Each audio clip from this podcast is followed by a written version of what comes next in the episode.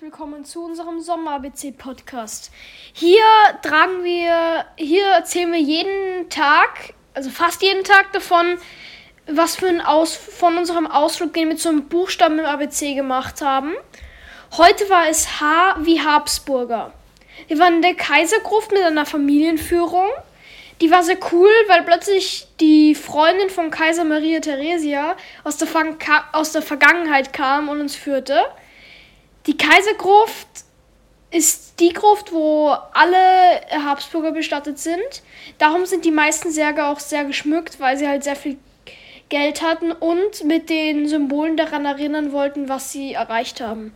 Rudolf II. zum Beispiel ließ sich sechs Kronen auf den Sarg machen. Eine davon war das Heilige Römische Reich, dann Böhmen, Ungarn, Österreich, die Habsburger Hauskrone und die von Spanien. Obwohl Spanien gerade nicht i, i, i, äh, den Habsburgern gehörte, ließ seine Tochter die Krone auf den Sarg machen, da, sich Spanien, da sie davon ausging, dass Spanien bald wieder ihnen gehören würde. Doch das war dann am Ende nicht. Am Eingang von der Kaisergruft links liegt übrigens Matthias aus der Folge Q. Der Sa größte Sarg ist der von Maria Theresia, weil da nicht nur sie, sondern auch ihr Mann Franz Stephan liegt. Im, Im selben Raum liegen auch ihre Kinder. Zwei davon sind an Pocken gestorben, kurz bevor sie Ferdinand von Neapel heiraten sollten, was sie beide nicht wollten.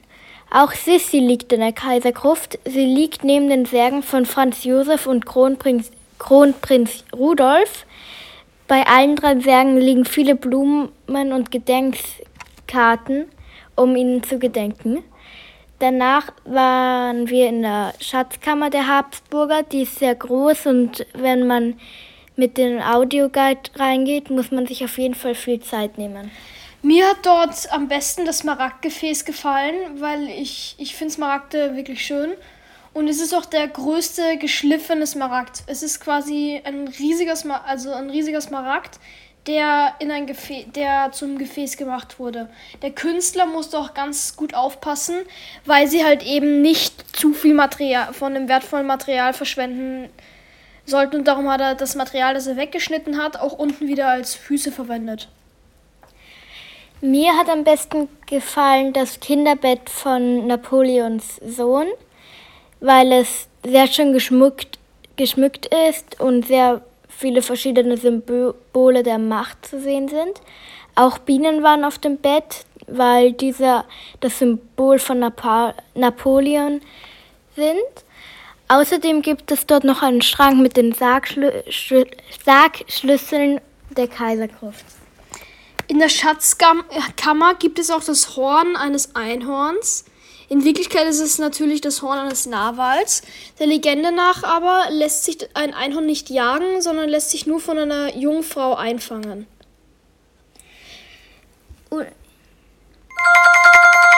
Unser Tipp ist, dass man sich einen Audioguide nehmen sollte, da dieser sehr viele Informationen gibt.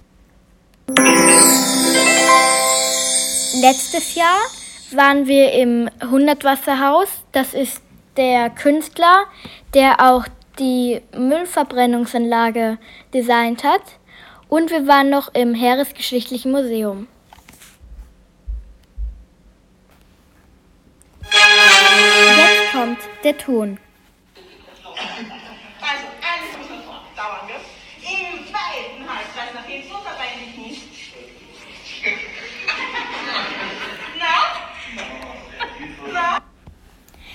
Letztes Jahr, äh, letztes Jahr, letztes Mal war das to unser Ton der Gong zum Meditieren. Und das Konzept von unserem Tonrätsel ist, dass wir jeden Podcast einen Ton abspielen und ihr sollt dann bis nächsten Mal bis nächstes Mal raten und das nächste Mal gibt es dann die Auflösung. Tschüss.